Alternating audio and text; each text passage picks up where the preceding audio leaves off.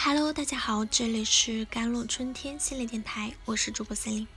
今天跟大家分享的文章叫做《对家暴受害者来说，离开从来都不是简单的选择》。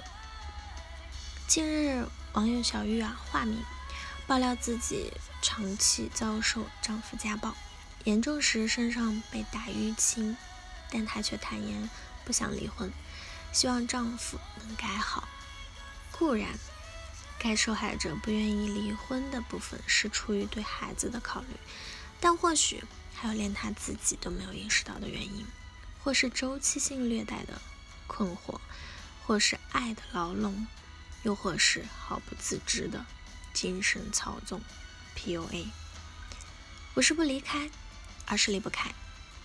对家暴受害者来说，离开从来都不是简单的选择。它只是充满痛苦选择的现实中多出来的另一个痛苦选择。人们围绕家暴，往往有太多评判，也有太多受害者受到无端指责和质疑。之所以会这样，是因为我们的社会对家暴有这样一种先入为主的观念：一个怒气冲冲的醉汉，仿佛贴着家暴者的标签。对他温顺怯懦的妻子拳脚相向，而妻子即便是被打得鼻青脸肿了，也总是麻木的低着头，一声不吭。真正的家暴几乎不是这样，它从来并非如此简单，也从来不像这般黑白分明。现实生活中，家暴者往往会有一种固定的周期模式。施暴后立刻恢复清醒，回到最初理智温柔的状态。这种循环往复的周期，仿佛一个牢笼，把受害者一次次困入其中，难以逃脱。家暴受害者之所以不离开，部分是因为我们对自己受到的伤害难以启齿，我们害怕被羞辱，害怕被别人无端评判，害怕被讨厌，害怕。不被相信。现实生活中，我们经常听到这样或者那样的家暴指控被驳回，理由是：我了解他，他就不会这样做，他肯定在撒谎，他人可好了。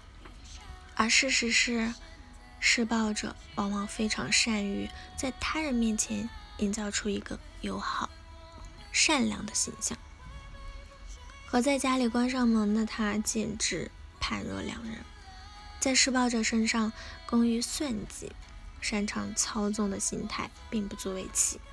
任何人都可以看到，看起来很友好，施暴者也不会在脖子上挂个牌子。但仅仅因为某个人看起来很好，就声称他不可能施暴，绝不合理。因为我们尚未知晓事情的全貌。家暴一般都是周期性的。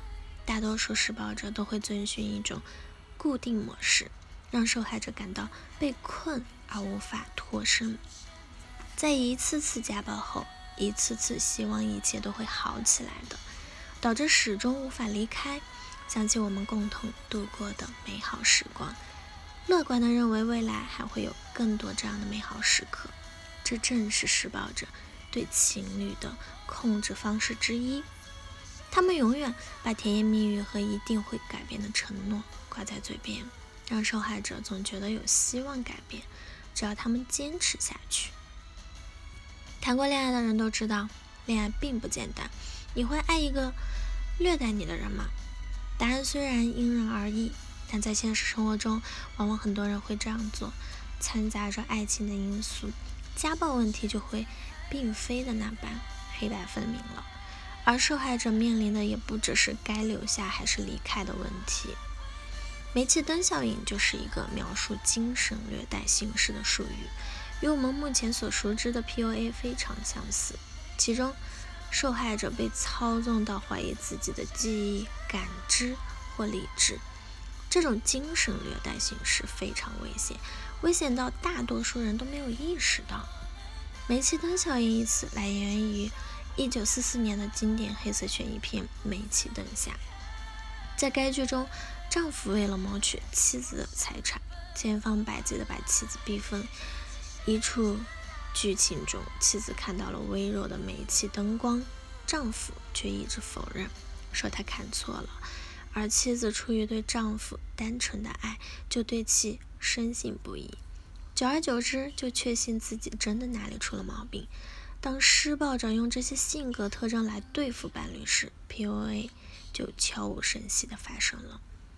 怀疑自己的想法和经历是非常令人恐惧的，它让你变得非常脆弱。施暴者很清楚这一点。这么多年来，对方一直否定你的想法和感受，以至于你不知道该有什么感觉，而且往往你会最终恨自己，而不是恨伤害你的人，因为你认为你一定是罪有应得的。当被逼到无法信任自己的程度时，离开施暴的环境就更加不可能了。家暴的根源是深刻而扭曲的，它是你永远也难以理解的动态关系。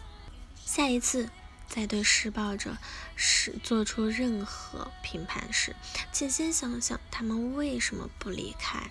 受害者有罪论在当今社会太常见了，如果我们对这个裹在遮羞布里的话题多一些了解，或许能结束那些对受害者的无端指责。帮助人们建立更加安全的关系。好了，以上就是今天的节目内容了。咨询请加我的手机微信号：幺三八二二七幺八九九五，我是司令，我们下期节目再见。